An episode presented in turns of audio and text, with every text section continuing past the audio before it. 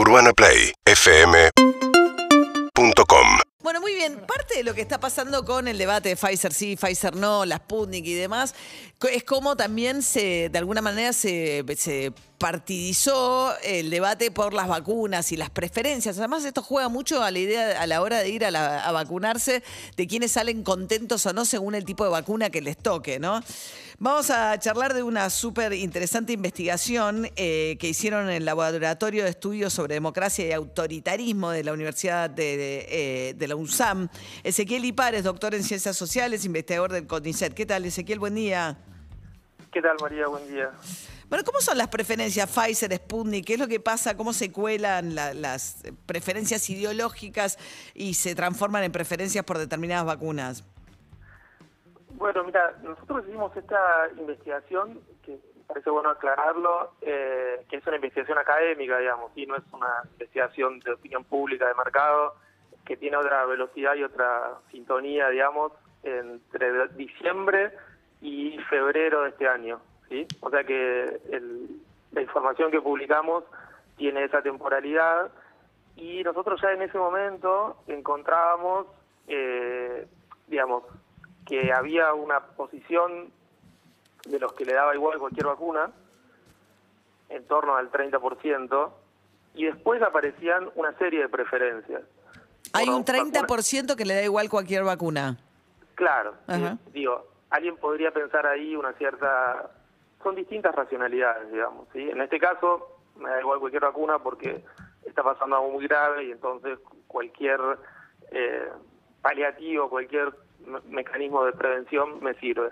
Pero después están los que optan, ¿sí? Los que dicen, si pudiera elegir, elegiría o alguna vacuna o otras dos posiciones, otras dos posiciones que me parece que también hay que considerarlas, que son las que sobre todo ahora que ya empezó la campaña de vacunación, las que dicen, creo que no, no hace falta vacunarse, en ese registro de vuelta que terminó en febrero era en torno al 12%, y los que dicen, no me vacunaría porque con las vacunas hay algo raro, que a nosotros nos había dado el 9%.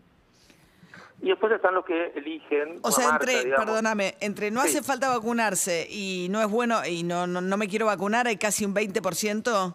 Sí, sí, que también es interesante, ¿sí? Junto con los que dicen, tengo alguna preferencia por una marca, están los que, y, digo, y eso, estos grupos se pueden encontrar en algún lugar. Digo, supongamos el que dice, eh, prefiero una vacuna que tal vez no está disponible, y después hay que ver por qué prefieren esas vacunas, ¿no?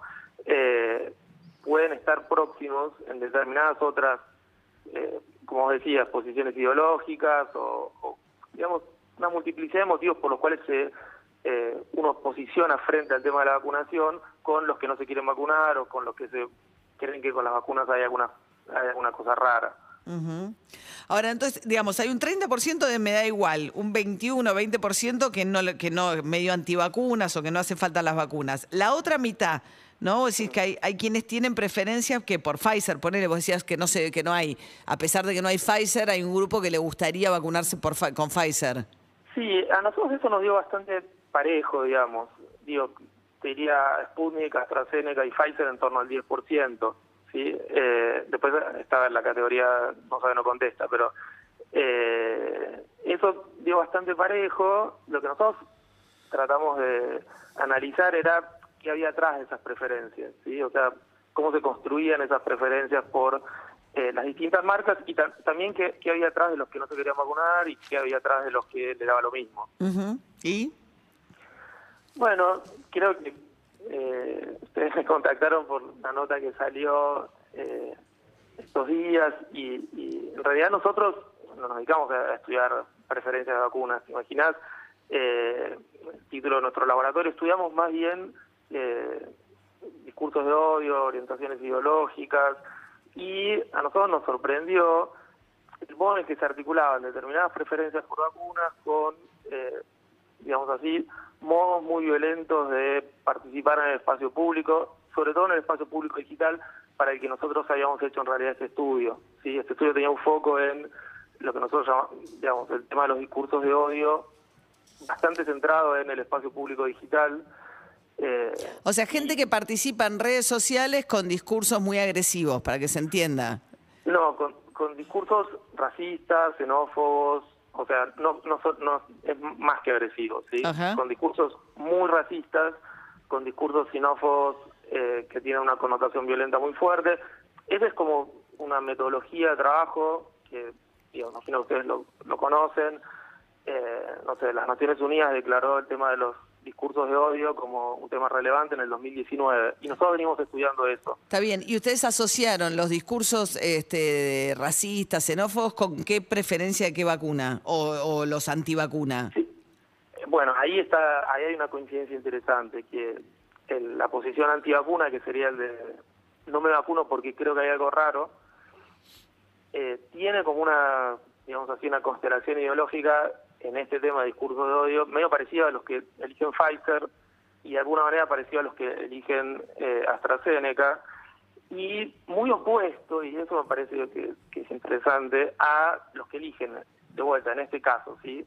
Sputnik o cualquier vacuna, eh, porque todas me dan lo mismo.